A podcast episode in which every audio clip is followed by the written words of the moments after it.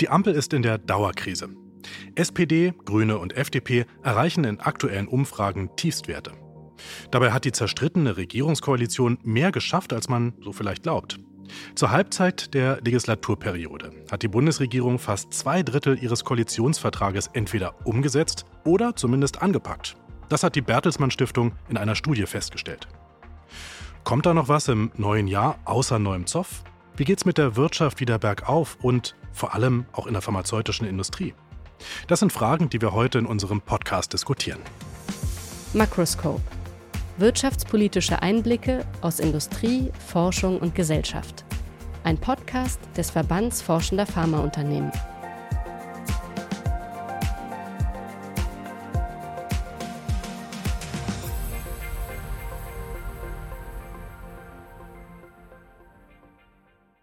Frohes neues Jahr und willkommen zurück hier beim VFA in Berlin Mitte. Mein Name ist Philipp Eins. Ja, und wie könnte man das neue Jahr besser feiern als zusammen mit meinem Co-Host, Dr. Klaus Michelsen, Geschäftsführer Wirtschaftspolitik beim Verband Forschender Pharmaunternehmen. Hallo Klaus. Hallo Philipp. Ja, wie bist du eigentlich ins neue Jahr gekommen? Bist du eher so der Typ Böllern oder der Typ, ich will damit nichts zu tun haben, ich fliehe jetzt nach Brandenburg? das ist eine gute Frage. Nein, ähm, Silvester ist immer ein schönes Fest. Äh, man hat da die Familie um sich, da kommt noch Weihnachten äh, davor und äh, da hat man einen guten Anlass zu feiern. Jetzt aber während Corona lange nichts zu feiern oder wenig äh, und da haben wir es dieses Jahr genossen, dann auch in, äh, in der Runde äh, gemeinsam zu sein und dann wird vielleicht auch mal die ein oder andere Wunderkerze angezündet und vielleicht die ein oder andere Rakete in den Himmel geschossen. Okay, also dann doch etwas krachen lassen, klingt schön. Aber jetzt ist das Fest vorbei und wir kommen wieder zu den ernsten Themen, auch hier in unserem Podcast, nämlich zur Politik. Zwei Drittel des Koalitionsvertrags sind umgesetzt. Ich hatte das gerade schon erwähnt. Kannst du das überhaupt glauben, bei all dem Zoff, den man jetzt von der Bundesregierung mitgekriegt hat in den letzten Wochen und Monaten? Ja, es überrascht zumindest. Die Außenwahrnehmung der Koalition ist da eine ganz andere. Äh, man äh, traut ja der, äh, der Ampel nicht mehr viel zu. Und das ist die öffentliche Wahrnehmung, das ist auch die Stimmung, das macht sich bemerkbar einerseits in der Zuschreibung der Kompetenzen, überhaupt Probleme lösen zu können. Da wird den Regierungsparteien wenig zugetraut und das macht sich natürlich auch bemerkbar in den, ähm, in den Stimmenanteilen, die da mittlerweile in den Keller gerasselt sind. Und vor dem Hintergrund ist natürlich dieser Befund doch überraschend. Ähm, aber wenn man dann zuschaut und dann in die Details hineingeht, dann weiß man, okay, es ist tatsächlich auch was entschieden und gemacht worden, ähm, was vielleicht nicht bei allen in der Form bekannt geworden ist. Ich meine, dieser Befund äh, der Studie von der Bertelsmann Stiftung, der liegt ja auch schon ein paar Wochen zurück, muss man dazu sagen. Ähm, und das ist auch ein, ja, eine Studie, die ist vor dem Karlsruher Urteil zur Schuldenbremse rausgekommen. Der Finanzminister Christian Lindner, der hat ja danach nochmal ordentlich den Rotstift angesetzt. Meinst du, dass jetzt gerade nach dem Urteil mit den neuesten Kürzungsvorhaben, dass da viele Koalitionspläne doch nochmal überdacht werden, dass da vielleicht doch nochmal im Argen liegen könnten? Ja, die Finanzen sind natürlich eine harte Restriktion. Man kann nur das bezahlen, wo, wofür man dann tatsächlich auch Geld im Haushalt eingestellt hat. Und äh, da musste jetzt doch einiges zusammengestrichen werden.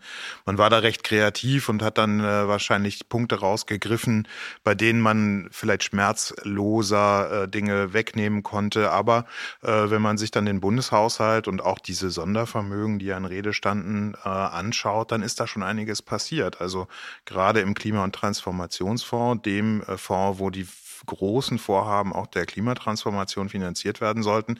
Da sind erhebliche, ähm, eine erhebliche Zahl von Maßnahmen einfach gestrichen worden oder läuft eben aus.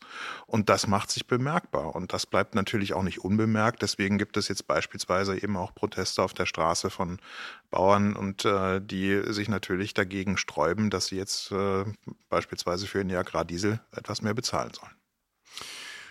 Jetzt so unterm Strich, wenn du ins Jahr 2024 guckst als Ökonom, bist du da eher optimistisch oder pessimistisch, was die ähm, ja, Wirtschaft in Deutschland so angeht? Die wirtschaftliche Entwicklung äh, ist momentan nicht besonders gut. Äh, wir sehen auch die konjunkturelle Entwicklung hat sich jetzt zum Jahresende nochmal verlangsamt. Also auch da äh, wird es nochmal einen kleinen Dämpfer geben zum Jahresausklang 2023. Die Daten kommen jetzt und das belastet natürlich auch die wirtschaftliche Entwicklung im kommenden Jahr. Gleichwohl ähm, müssen wir auch immer in gewissem Maße optimistisch bleiben. Ja, also es gibt gute Gründe anzunehmen, dass die Konjunktur auch wieder anspringt und dass sich eben aus diesem Tal äh, man sich eben herausentwickeln kann. Dafür spricht, dass eben die Zinssteigerungen zu Ende gehen, also die Investitionen auch wieder etwas äh, Anschub gewinnen können, dass wir wieder steigende Reallöhne erleben, das heißt Konsumspielräume größer werden. Also da kommt wieder Nachfrage und das wird auch wieder aufwärts gehen, aber dieses Tal ist tiefer und länger, als wir uns das eigentlich gedacht haben. Ja, und was die Regierung da womöglich auch mit zu tun hat, dass es wieder aufwärts gehen könnte, das wollen wir uns jetzt mal anschauen in dieser Episode. Auch wenn wir Makroskop heißen, holen wir jetzt mal die Lupe raus und zoomen uns mal ran an ein paar wichtige Felder aus der Regierungsarbeit. Zunächst greifen wir uns mal raus die Wirtschaftspolitik.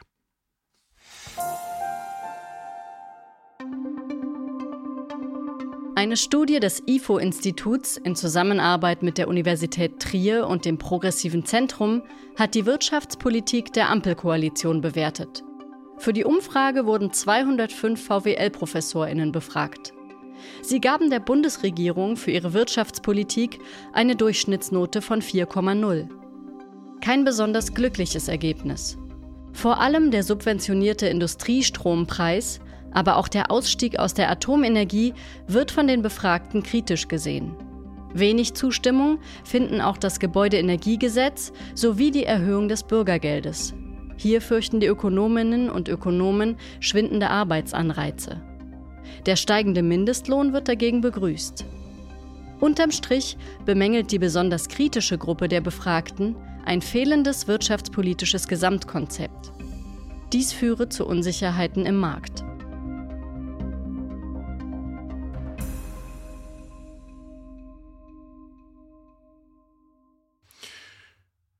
Eher schlechte Stimmung unter den ÖkonomInnen. Also der Optimismus, den sucht man hier vergeblich, glaube ich. Da überwiegt dann doch der Pessimismus. Ähm, etwas anders als bei dir, Klaus. Wie ist denn deine Stimmung, wenn du jetzt an die Wirtschaftspolitik der Ampel denkst? Bist du da auch ähnlich kritisch oder sagst du, naja, die Wirtschaftspolitik stand vor enormen Herausforderungen und steht nach wie vor vor enormen Herausforderungen. Das darf man nicht vergessen. Also als die Ampel angetreten ist, haben wir über Klimawandel diskutiert und die Frage, wie wir eine grüne Transformation hinbekommen. In der Zwischenzeit gibt es einen Krieg in der Ukraine und wir haben große, große Themen im Bereich der Energieversorgung zu klären gehabt. Wir haben große Fragen im Raum stehen, äh, wie wir uns künftig hier als, als Standort resilient aufstellen, dass uns solche Dinge wie eine mögliche äh, Gasmangellage äh, dass die uns nicht nochmal begegnen. Das darf man mal vor die Klammer geschoben nicht vergessen. Und durch diese Linse sehe ich auch äh, das, was wirtschaftspolitisch gemacht wurde. Da wurden nämlich neue Konzepte für neue Probleme entwickelt und dass die nicht allen gefallen von an, Anfang an. Das mag ich äh, zugestehen, aber äh, und die Diskussion läuft ja jetzt noch. Wir müssen uns schon auch der Frage stellen, wie wir eben einen Industriestandort umbauen, damit er eben auch unter den jetzt gegebenen Umständen in zehn Jahren nach wie vor auch ein äh, ordentliches Einkommen für diejenigen liefert, die hier beschäftigt sind. Und da gibt es dann eben schon eine Diskussion, die ist auch berechtigt, über beispielsweise einen Brückenstrompreis.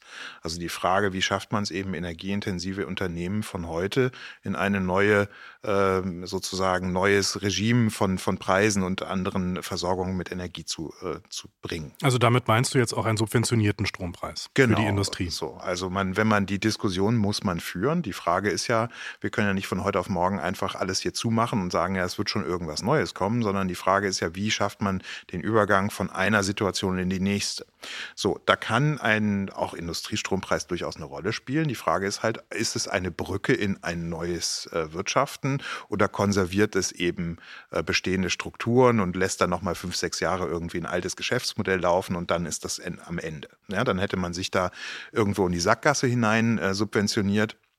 Und hier muss man sagen, das Konzept ähm, für die wirtschaftliche Struktur in zehn Jahren, äh, die würde ich tatsächlich als ausbaufähig definieren. Ne? Also wenn man, da kann man schon noch ein bisschen klarer werden, wo möchte man eigentlich hin und welche Instrumente sind dafür geeignet. So, wenn Teil dieser Diskussion ein Industriestrompreis ist und der ein sinnvolles Element sein kann, dann gerne. Aber diese Diskussion muss man durchaus führen. Da sehe ich Ausbaubedarf, aber es ist nicht so, dass sie überhaupt nicht geführt worden wäre. Machen wir es vielleicht mal konkret. Also den Industriestrompreis, da sagst du jetzt, ja, der kann sinnvoll sein, wenn äh, er denn im Prinzip nicht alte Geschäftsmodelle, die gar nicht mehr taugen in Zukunft, verschleppt. So, sondern wenn er tatsächlich in die Zukunft reicht. Gibt es noch andere Beispiele, wo du sagst, das ist der Bundesregierung in den vergangenen Jahren, vergangenen zwei Jahren wirklich geglückt? wirtschaftspolitisch? Ja, also wir haben mit Sicherheit erstmal die Krisen, äh, das Krisenmanagement, was durchaus geglückt ist. Wir haben einen Winter gehabt, der eben nicht äh, dazu geführt hat, dass wir alle frieren mussten. Also man hat da sehr, sehr schnell eben dafür gesorgt, dass Dinge umgebaut wurden, dass neue Lieferwege, neue Lieferkonzepte entstanden sind und dass man neue Quellen für Energie gefunden hat. Das muss man ganz klar auf der Habenseite äh, sehen. Wir haben einige Vorhaben, die im Bereich äh, beispielsweise der Digitalisierung angeschoben wurden, wo man sagt, das ist die richtige Richtung, genau da wollen wir hin. Ähm, wir haben auch, äh, das ist ein Projekt, das aus dem Finanzministerium angeschoben wurde, das Wachstumschancengesetz, was eben Innovationen fördert und unterstützt und anreizt, wo eben Investitionen gestärkt werden. All das das ist durchaus passiert und da würde ich sagen, gibt es äh, durchaus richtige Bewegungen. So, jetzt kann man natürlich bemängeln, dass es eben keine Politik aus einem Guss ist. Ähm, das ist durchaus an der einen oder anderen Stelle richtig. Ähm, aber die Probleme sind eben auch welche, wo man nicht die eine Antwort plötzlich aus dem Hut zaubern kann. Mhm. Das hast du gerade schon angedeutet. Naja, wenn du jetzt äh, an die Wirtschaftspolitik denkst, reicht die sozusagen zehn Jahre in die Zukunft? Stellt die die richtigen Weichen? Schiebt die das Richtige an? Wo ganz konkret würdest du Nachholbedarf sehen? Also wir haben ja eine große Aufgabe im Bereich der Energiewende. Wir müssen zusehen, dass eben ganz viel investiert wird in Energieeffizienz, in erneuerbare Energien. Und hier gibt es schon auch die Möglichkeit, über marktwirtschaftliche Anreize eben diese Investitionen attraktiver zu machen. So, das ist dann dieser sogenannte CO2-Preis, äh, den man dann erhebt, wo man dann eben fossile Energien teurer macht über die Zeit und dann die Investitionen in erneuerbare Energien attraktiver, in Effizienz attraktiver macht. Dieses marktwirtschaftliche Instrument bewusst zu nutzen, äh, das ist ein, ein richtiger Ansatz. Ähm, gleichzeitig muss man aber äh, eine Rückverteilung beispielsweise dieser eingenommenen Gelder machen. Ne? Also es, man nimmt ja Geld ein, man nimmt sozusagen, entzieht Kaufkraft und muss es dann rückverteilen. Und dieses zweite Element passiert eben nicht. Also dieses äh, Zurückgeben an die Bürgerinnen und Bürger, damit die eben mit dem Geld was anderes anfangen können, als beispielsweise Diesel im Auto zu verfahren, ähm, das fehlt. Und diese Elemente gehören aber zwingend zusammen, wo man dann eben sagen muss, ja, wenn wir das nicht schaffen, einerseits sozusagen ökonomische Anreize zu nutzen und andererseits aber auch soziale Härten abzufedern und eine gewisserweise sozial verträglichen Umbau zu gestalten, dann wird das scheitern, das Projekt. Insofern, diese Hausaufgabe muss man in jedem Fall noch machen. Gerade über Energie, da haben Sie auch die ProfessorInnen, die hier befragt wurden, in der Studie der Erwähnten, sich Gedanken gemacht und sagten, naja, also die Atomenergie, die hätte man so schnell denn doch nicht abschalten sollen. Können wir nicht froh sein, dass wir die endlich hinter uns haben? Die Atomenergie ist etwas, wo man sich, glaube ich, alle zehn Jahre immer wieder und wiederholt die Köpfe einschlägt. Ich glaube, der erste Fehler war schon, dass man 2010 gesagt hat, dass man wieder in die Atomenergie einsteigt, um das dann nach den Ereignissen von Fukushima wieder rückgängig zu machen. Das alles hat diesen Atomausstieg teurer gemacht. Das alles hat den Atomausstieg auch verzögert und letztlich haben auch die Energiekonzerne darum gebeten, eine Planungssicherheit herzustellen und zu sagen, was wollen wir denn jetzt hier eigentlich? Damit eben investiert werden kann, damit eben Erneuerbare dann tatsächlich Vorfahrt bekommen. Und ich glaube, äh, wir tun gut daran, weil tatsächlich für die Energieversorgung die letzten drei Atommeiler nicht die ganz große Relevanz hatten. Äh, wir tun gut daran, einfach zu sagen, wir setzen jetzt nicht mehr auf diese Energie, weil sie zu risikobehaftet ist. Man kann da anderer Meinung sein, man kann auch der Überzeugung sein, dass man das mit anderen Technologien im Griff bekommt. Ich glaube, in Deutschland gibt es nach wie vor einen großen Konsens, der eher skeptisch gegenüber der Atomkraft ist. Ebenfalls stark kritisiert in der Umfrage wurde das Gebäudeenergiegesetz. Das fanden die Befragten kleinteilig, teils planwirtschaftlich. Es führte zu hohen Kosten für private Haushalte und verunsichere die Bevölkerung, so hieß es. Verunsicherung ja, aber hm, wie soll denn Nachhaltigkeit gelingen, wenn letztlich keiner mitmacht? Das ist ein großes Problem. Und das Gebäudeenergiegesetz hat natürlich da die Gemüter extrem hochschlagen lassen. Äh, es war handwerklich nicht besonders äh, gut aufgesetzt. Ähm, man hat da verschiedene Fehler gemacht, äh, bis zu dem Punkt, dass man auch gar nicht mit dem Koalitionspartner so richtig einig war, als man das Ganze dann zur Entscheidung bringen wollte. Und das hat dem Vorhaben insgesamt geschadet. Da zeigt sich so ein bisschen die Frage, welche Instrumente möchte man eigentlich nutzen. Das Gebäudeenergie Energiegesetz für sich genommen mit der Intention, Energie einzusparen, auf äh, Erneuerbare umzusteigen, ist von der Richtung her völlig korrekt. Man muss in diesem Bereich auch viel tun, weil dort ganz viel Energie verbraucht wird. Aber die Frage ist eben, ob man so dirigistisch hineingreift äh, und damit ganz viele Leute gegen sich aufbringt. Also man hat das Wunderwerk vollbracht, möchte ich fast sagen, aus einer eigentlich sehr positiv konnotierten Technologie der äh, Wärmepumpe äh, fast schon eine Art schmutzige Bombe zu machen in der öffentlichen Wahrnehmung. Und das ist natürlich irgendwo was, wo man dann kommunikativ einen großen Fehler gemacht hat. Und das, denke ich, ist in diesem Fall vor allen Dingen das größte Problem gewesen. Ja, wurde ja oft darüber diskutiert. Die Kommunikation war eigentlich viel schlechter als die, als die Sacharbeit. Ne?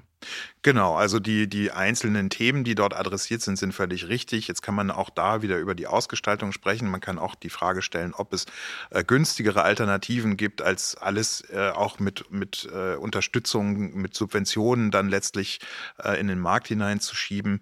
Ähm, aber prinzipiell sind die Anliegen, die dort adressiert worden sind, schon durchaus berechtigt. Thema Arbeit ähm, und Lohn, höherer Mindestlohn ja, so sagten die Ökonominnen, die befragt wurden, höheres Bürgergeld, aber eher nein. Braucht es bei steigender Inflation nicht auch einen Ausgleich für Hilfsbedürftige? Das ist in einem Sozialstaat üblich, dass man eben äh, dafür sorgt, dass das Existenzminimum für alle zur Verfügung steht. Und deswegen ist auch beim Bürgergeld mit Sicherheit eine Anpassung vorzunehmen, wenn Mieten steigen, wenn Preise für Lebensmittel steigen, wenn Grundnahrungsmittel sehr viel teurer werden. Insofern ist auch dort eine Anpassung äh, äh angezeigt, ganz klar. Und ähm, alle, die da jetzt diskutieren, meinen eigentlich was anderes. Sie glauben, dass die Arbeitsanreize dadurch reduziert werden. Also wenn man zu viel an äh, Sozialleistungen herausgibt, äh, wird es eben für diejenigen, die diese beziehen, immer gemütlicher, sich sozusagen in dieser immer wieder zitierten Hängematte dann äh, Platz zu nehmen.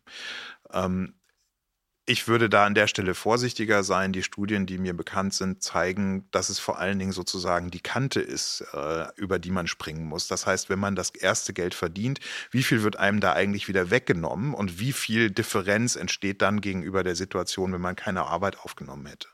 Also ähm, diese so heißt technisch gesprochen Transferentzugsrate. Und ähm, wie viel dessen behält man eigentlich wirklich in der Tasche, wenn man arbeiten geht. Und da an dieser Stelle muss man arbeiten, um diesen Übergang vom, äh, vom Nichterwerbsleben ins Erwerbsleben ähm, äh, unterstützen möchte. Die Durchschnittsnote, die die Professorinnen und Professoren vergeben haben in der Umfrage, war ja eine 4,0. Magst du auch eine Note vergeben? Ja, ich kann gerne eine Note vergeben. Ich wäre inhaltlich, ich würde aber differenzieren. Vielleicht kann man die gute alte Kopfnote wieder rausholen und das Betragen auch mit einbeziehen. Oh, das fände ich schön. Ähm, also ich finde, inhaltlich äh, wurden richtige Themen adressiert und da wäre ich deutlich, auch deutlich besser unterwegs als mit der vier. Ähm, also ich denke, da wurden in vielen äh, Bereichen gute Entscheidungen getroffen. In einigen wurden sie vielleicht befriedigend ausgeführt und manchmal waren sie auch ungenügend. Das mag wohl sein. Ich glaube, wir müssen vor allen Dingen über die Zusammenarbeit sprechen, die Art Art und Weise, wie man miteinander umgeht, die Kommunikation, äh, die Frage, äh, kann man sich eigentlich, wie hält man sich eigentlich an gemeinsame Vereinbarungen? Und da erinnert mich das schon ein bisschen an die Diskussion, die mein Sohn mir aus der Schule berichtet, wenn die im Klassenrat sitzen. Also die Frage, welche Regeln gibt man sich als äh, Schulklasse? im Umgang. Und äh, da wird dann ganz klar gesagt, wir möchten so und so miteinander sprechen, respektvoll und so weiter. Ähm, das fehlt mir an manchen Stellen. Und ich glaube, das ähm, ist auch ein wesentliches Problem dieser Bundesregierung. Sie tritt nach außen nicht besonders einheitlich auf und an manchen Stellen auch unkollegial. Und anders als in der Schulklasse hat das eben auch eine Außenwirkung. Ja, also Menschen fühlen sich alleingelassen, womöglich, wenn sie das Gefühl haben, die Bundesregierung streitet nur und ist eigentlich gar nicht da.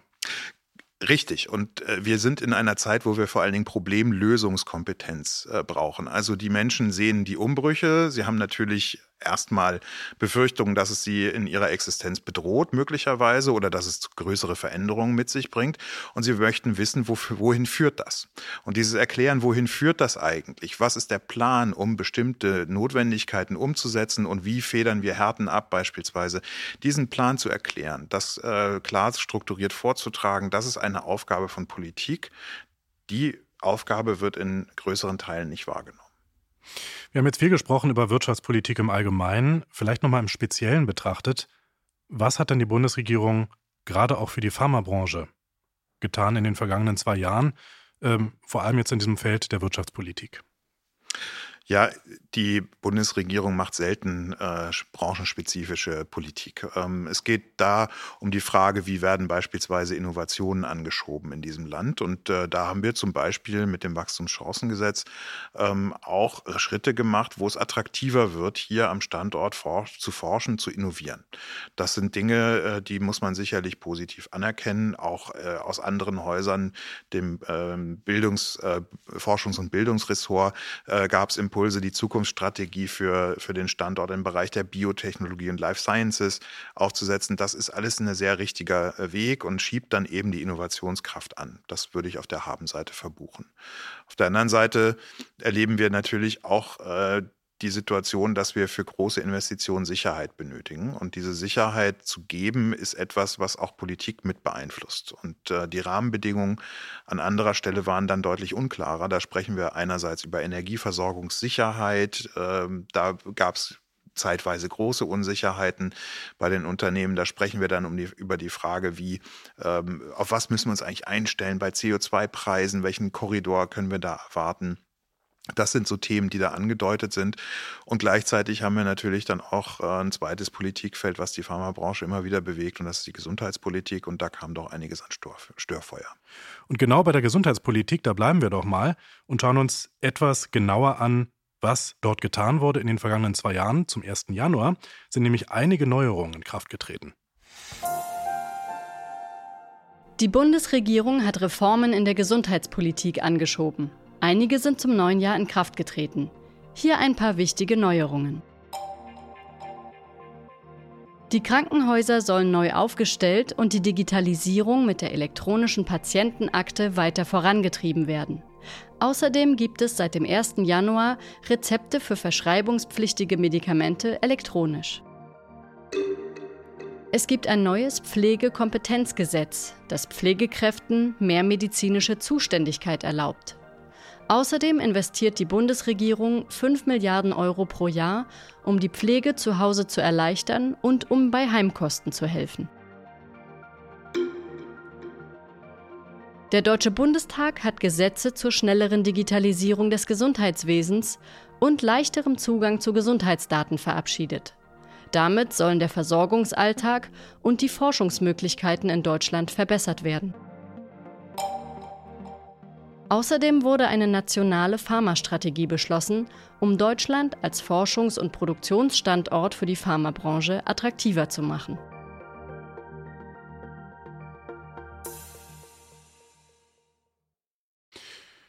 Ja, die Gesundheitspolitik der Bundesregierung, würdest du sagen, hier wird geliefert wie bestellt?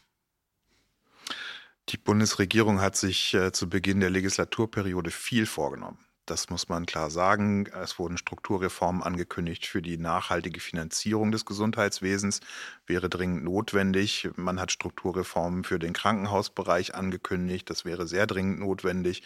Man hat verschiedene andere Themen adressiert. Äh, auch der Minister ist sehr umtriebig im Ankündigen von Gesetzgebung. Ähm, da ist viel, viel in der Pipeline. Tatsächlich umgesetzt wurde davon dann aber weniger. Wenn ich mir die Studie der Bertelsmann Stiftung angeschaut habe, ist das Gesundheitsministerium auch ein Bereich, in dem das eher unterdurchschnittlich ausgeprägt war. Auch hier konzidierend, dass es natürlich eine doch nicht ganz unerhebliche Problemlage gibt. Also vieles äh, von dem, was jetzt gelöst werden muss, äh, das ist, sind Probleme, die schon auch seit einiger Zeit bekannt sind picken wir auch hier mal ein paar Punkte raus. Äh, die Krankenhausgesellschaft, die warnt vor allem Höchststand bei zahlungsunfähigen Kliniken, und zwar wegen der Inflation. Da könne kaum ein Haus seine Ausgaben noch äh, aus dem laufenden Einnahmen heraus decken. Das klingt doch ziemlich erschreckend. Das sind auch recht ähm, junge Meldungen, die ich jetzt hier gerade zitiere. Kann die Krankenhausreform von Gesundheitsminister Karl Lauterbach da überhaupt helfen? Die äh, zumindest das Problem ist erstmal richtig beschrieben. Also die Krankenhausstruktur in Deutschland ist sehr kleinteilig. Im Grunde genommen gibt es jeden, jeder Landkreis hat da sein Krankenhaus. Äh, das führt dann eben dazu, dass einerseits äh, die meisten Häuser defizitär sind. Viele können eben Kostensteigerungen nicht mehr abfedern. Äh, jetzt haben wir ein hochinflationäres Umfeld gehabt. Äh, in dem Zusammenhang kommen dann viele unter Druck und das darf eigentlich nicht passieren und deutet darauf hin, dass wir hier strukturelle Probleme haben. Das heißt, wir müssen an der Krankenhausstruktur arbeiten. Wir müssen also dort die Effizienz erhöhen, indem man auch größere Strukturen schafft, dass man, so wie das da häufig gefordert wird, auch eben durchaus mal das ein oder andere Krankenhaus schließt oder zusammenlegt, ähm, um hier eine vernünftig finanzierbare äh, Krankenhausstruktur zu haben. Und das Zweite ist, ähm, das ist ja nicht nur ein Kostenproblem, es ist auch die Frage, bin ich denn gut versorgt? Und da haben ja viele mittlerweile auch Zweifel, ob das eben in dem jeweiligen Kreiskrankenhaus so richtig ist. Ne? Also ob dann, wenn man die einzige Hüft-OP im Jahr ist, ob man dann, dann tatsächlich den besten Operateur des Landes äh, vor sich stehen hat, kann man zumindest mal ein Fragezeichen dran machen. Auch das soll ja durch diese Krankenhausreform mit behoben werden, eine Qualitätssteigerung im System äh, herbeizuführen. Das ist wichtig. Ich glaube, beide Punkte sind adressiert. Ähm, jetzt ist es mit der Umsetzung so eine Sache. Äh, bislang bin ich da nicht so optimistisch, dass das jetzt mit diesen vorgeschlagenen Elementen funktionieren wird. Das heißt, dass die auch schnell kommt, so wie sie angedacht wurde, das siehst du erstmal nicht? Da hätte ich so größere Fragezeichen. Mhm. Nächster Punkt Pflege, da soll es mehr Geld geben. Ist das der große Wurf oder eher so eine kosmetische Operation?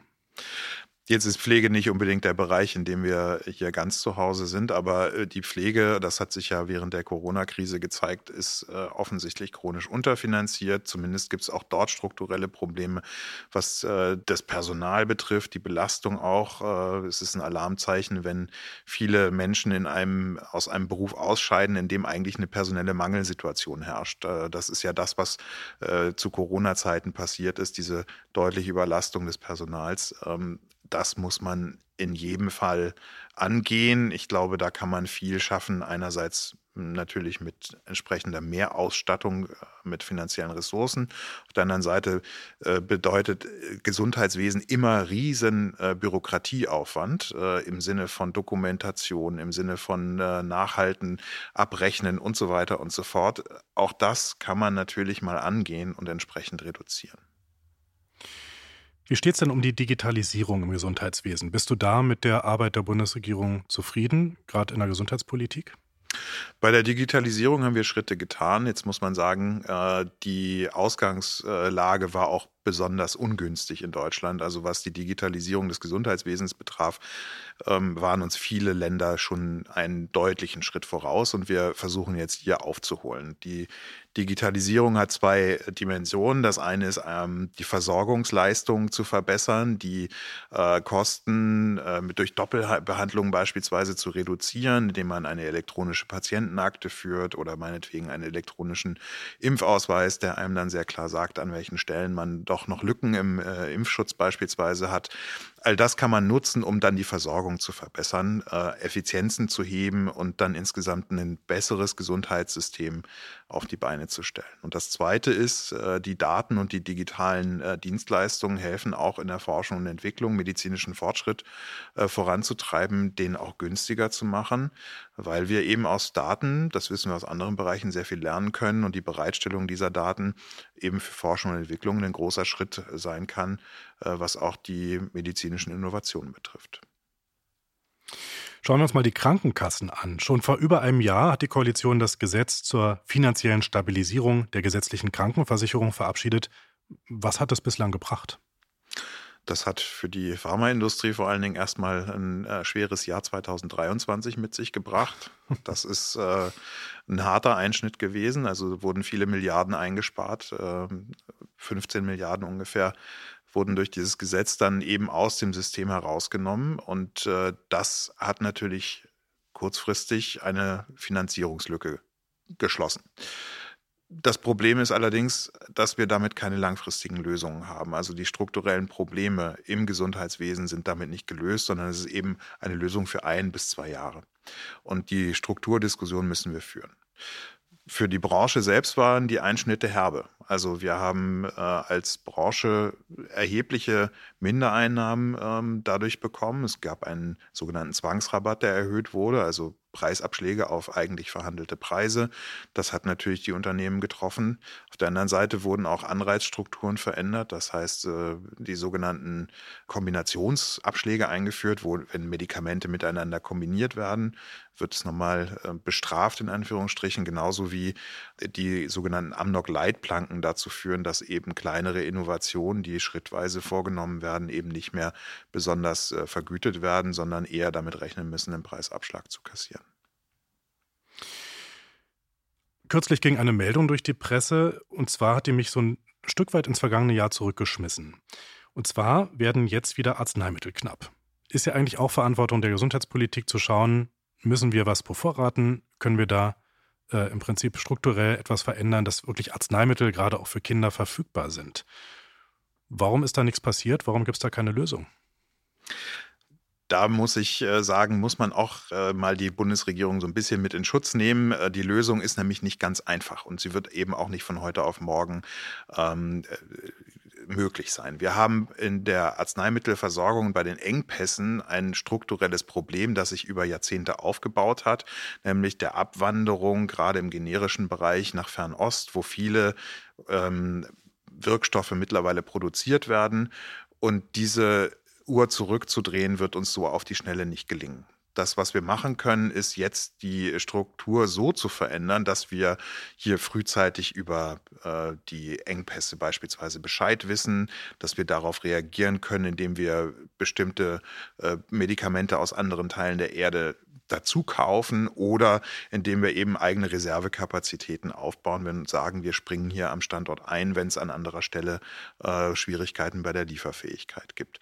So, jetzt hat man einige Dinge verändert, Es ist auch in die richtige Richtung gegangen, weil man beispielsweise bei den äh, Generika diese sehr hohen Rabatte, die dort ähm, verhandelt werden, eben dort so ein bisschen den Druck rausgenommen hat und gesagt hat, man erlaubt hier auch höhere Preise. Das bedeutet, hier können zusätzliche Produktionsstätten äh, in den Markt hineinkommen und damit verbessert man die Versorgungssituation. Das führt dann so sukzessive dazu, dass wir bei den Arzneimittelengpässen weniger sehen, aber es löst es eben nicht von heute auf morgen. Ein letztes Stichwort, die Pharmastrategie der Bundesregierung. Wird hier der richtige Weg gegangen aus deiner Sicht? Die Pharmastrategie, das ist so ein bisschen das Licht, was wir 2023 gesehen haben, ist im Grunde genommen äh, das, was äh, der Industrie insbesondere Hoffnung auch gibt, äh, dass man hier eben gesehen hat, wir haben hier eine Chance wirtschaftspolitisch, indem wir eben eine hochinnovative Branche hier an den Standort äh, holen und äh, wir können hier viel Wertschöpfung, viel Innovationskraft an den Standort holen, all das, was wir brauchen, um hier künftig erfolgreich wirtschaften zu können. Und es wurde eben auch äh, zusammengebracht, was eigentlich zusammengehört, nämlich die Frage, was wird äh, im Bereich der Gesundheitspolitik an Anreizen durch die Erstattung in den Markt äh, gegeben und was wird, ist eigentlich nur wirtschaftspolitisch notwendig. Das sind Dinge, die seit Jahren eigentlich vorgetragen werden von der Branche, dass das dringend, dringend notwendig wäre, diese Politikfelder zusammenzudenken. Und jetzt haben wir eben eine Strategie, die durch äh, das Bundesgesundheitsministerium, durch das Wirtschaftsministerium, das Bildungs- und Forschungsressort, das Finanzressort und auch das Bundeskanzleramt eben getragen ist, insgesamt von der Bundesregierung beschlossen wurde. Und das gibt natürlich erstmal Aufwind für die Branche und wir sind jetzt guter Dinge, dass wir da viele, viele gute und wichtige Sachen auch äh, in kürzerer Zeit in die Umsetzung bekommen. Schauen wir doch mal abschließend auf einen Bereich, der vielleicht nicht nur, aber eben auch die Pharmabranche betrifft, nämlich den Arbeitsmarkt. Der Fachkräftemangel, der belastet zunehmend die deutsche Wirtschaft, gerade auch im Gesundheitswesen.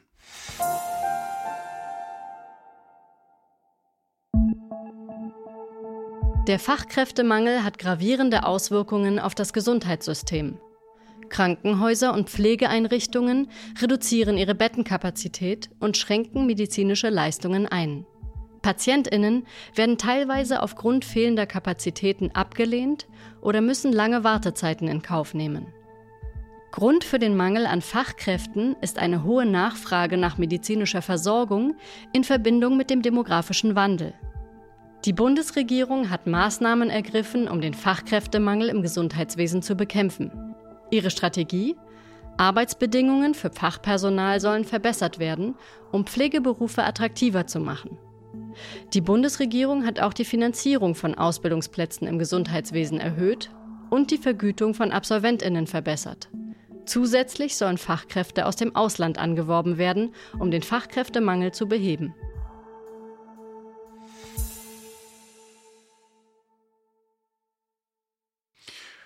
Klaus, was meinst du? Reicht das aus? Tut die Bundesregierung genug, um den Fachkräftemangel gerade im Gesundheitswesen so zu beheben?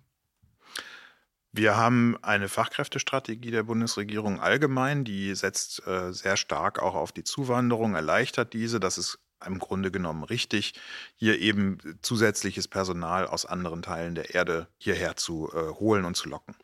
Ähm, für die einzelnen Branchen gibt es dann nochmal spezifischere Herausforderungen, die man dann lösen muss. Und im Gesundheitswesen sind die Herausforderungen auch mit der Qualifikation natürlich verbunden, die wir hier erwarten und äh, die wir für eine hochwertige Versorgung eben voraussetzen. Da muss man äh, auch auf die eigene Ausbildung setzen. Insofern ist es gut, wenn man dann im Grunde genommen den Beruf attraktiver macht, sei es in der Pflege, aber auch in anderen medizinischen Bereichen. Wenn da die Anreize stärker sind, sich eben dafür zu entscheiden, für eine Ausbildung im pflegerischen Bereich oder für ein Studium der Medizin, dann ist das erstmal ein richtiges Signal. Das wird auf die längere Sicht hier sicherlich auch dazu führen, dass mehr Menschen sich für diese Berufszweige interessieren. Ähm, kurzfristig wird man den Mangel nur wahrscheinlich durch zusätzliche Fachkräfte aus dem Ausland äh, lösen können anders geht es nicht. Gerade in der Pflege, wo eben äh, das Personal wirklich knapp ist, äh, da muss man eben zusehen, dass man aus äh, dem europäischen Ausland, aber auch die Zuwanderung auch äh, aus anderen Ländern eben begünstigt. Äh, ich erinnere mich da an Reisen nach Mexiko oder nach Brasilien von Gesundheitsministern, ähm, die dort eben versucht haben, das Personal zu gewinnen. Und das zeigt, wie groß die Mangellage auch eben ist. Ja, und der Unmut auf der anderen Seite ist auch groß, nicht nur unter Pflegekräften, sondern auch unter Ärztinnen und Ärzten.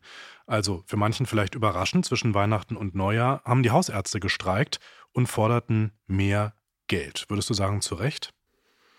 Ja, mehr Geld wird immer gefordert, das ist klar. Ich glaube, der Kern der ganzen, ähm, ja, der, der Probleme auch in der ambulanten Versorgung ist, äh, dass Ärztinnen und Ärzte in vielen Bereichen auch wirklich hart und viel arbeiten müssen und teilweise über das hinausgehen, was sie eigentlich im, zu leisten imstande sind. So, jetzt kann man natürlich über eine Vergütung gehen und sagen, man, man gibt dort mehr Geld ins System und holt dann mehr Leute, äh, wo auch immer die dann herkommen mögen.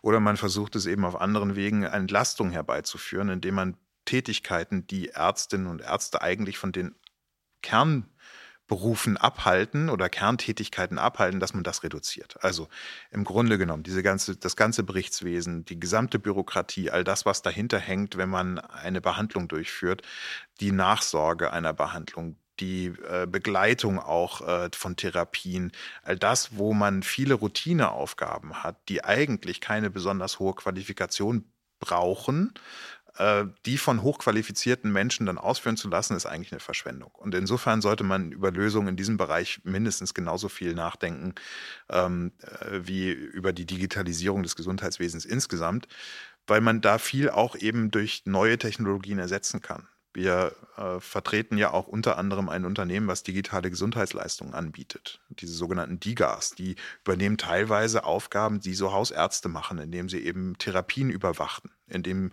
eben der direkte Draht dann zwischen Hausarzt und äh, Patient über die digitale Schnur läuft.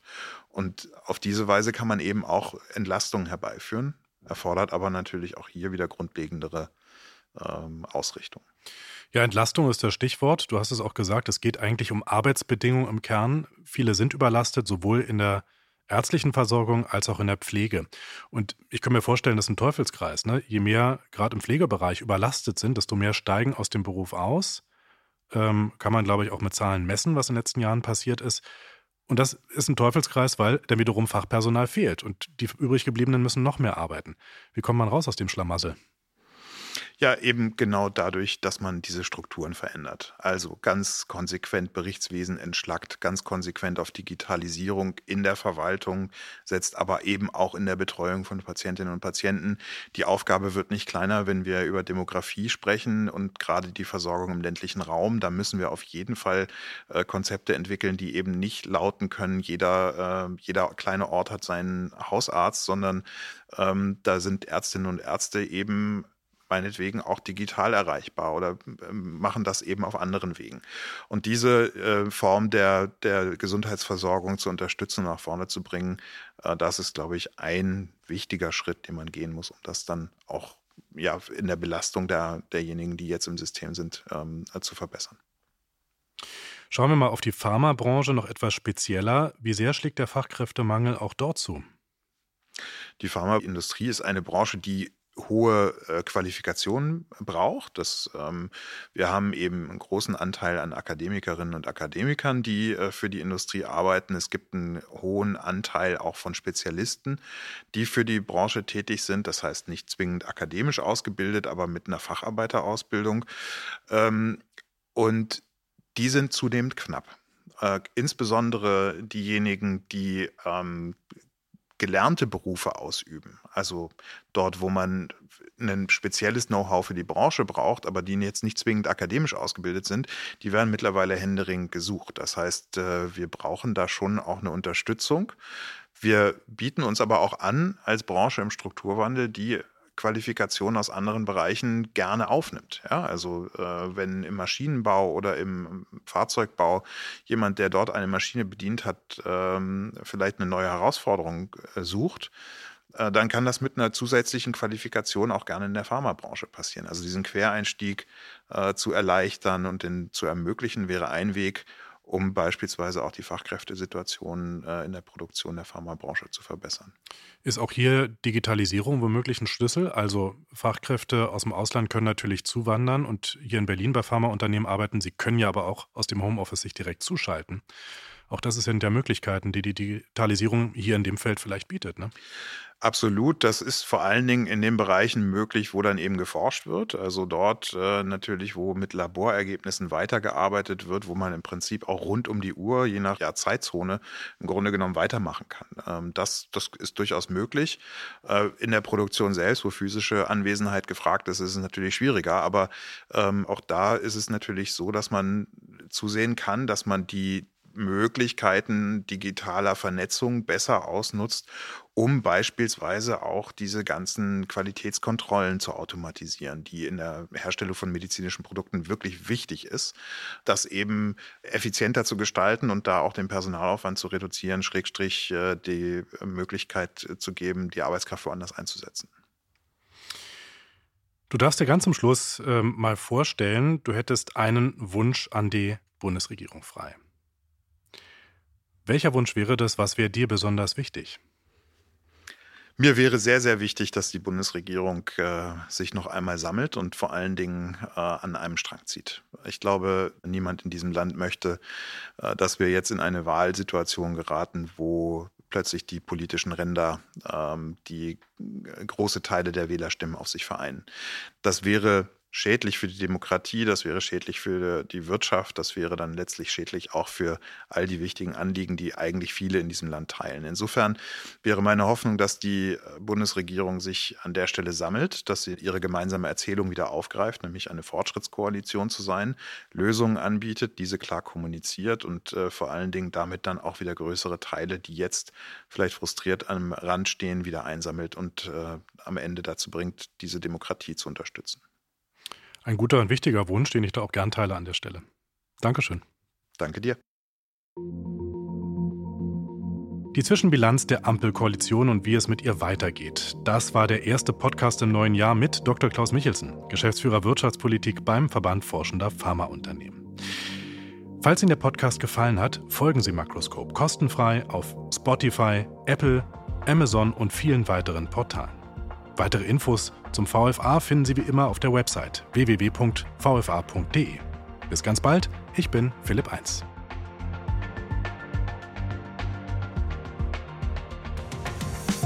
Makroskop, ein Podcast des Verbands Forschender Pharmaunternehmen.